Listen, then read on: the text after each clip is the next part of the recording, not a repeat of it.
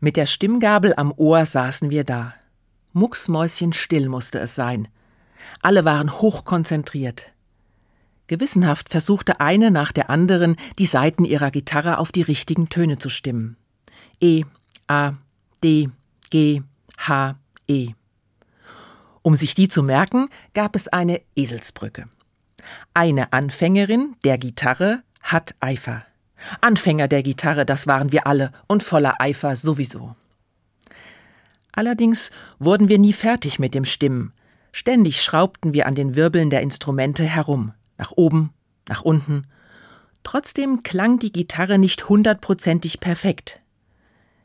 Dazu hat mir ein alter Gitarrenbaumeister mal gesagt, du kannst eine Gitarre gar nicht so stimmen, dass sie immer sauber klingt. Egal wie gut deine Gitarre gebaut ist und wie sehr du dich mühst. Denn das Tonsystem ist von Natur aus nicht ganz sauber. Es hat eine Lücke. In der Musik wird das ausgeglichen, indem diese Lücke auf alle Töne verteilt wird. Sie sind alle ein kleines bisschen daneben. Es gibt also keinen perfekten Klang in der Musik. Das finde ich tröstlich. Nicht nur fürs Gitarrestimmen, sondern auch für mein Leben. Da gibt es immer mal wieder Tage, an denen die Stimmung nicht besonders gut ist.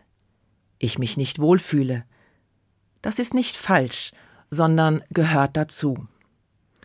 In solchen Situationen tut es gut, mich an den Baumeister zu erinnern, der mich und die Musik wunderbar gemacht hat. Gott. Trotz aller Mühe, mein Leben in Ordnung zu halten, irgendetwas ist immer.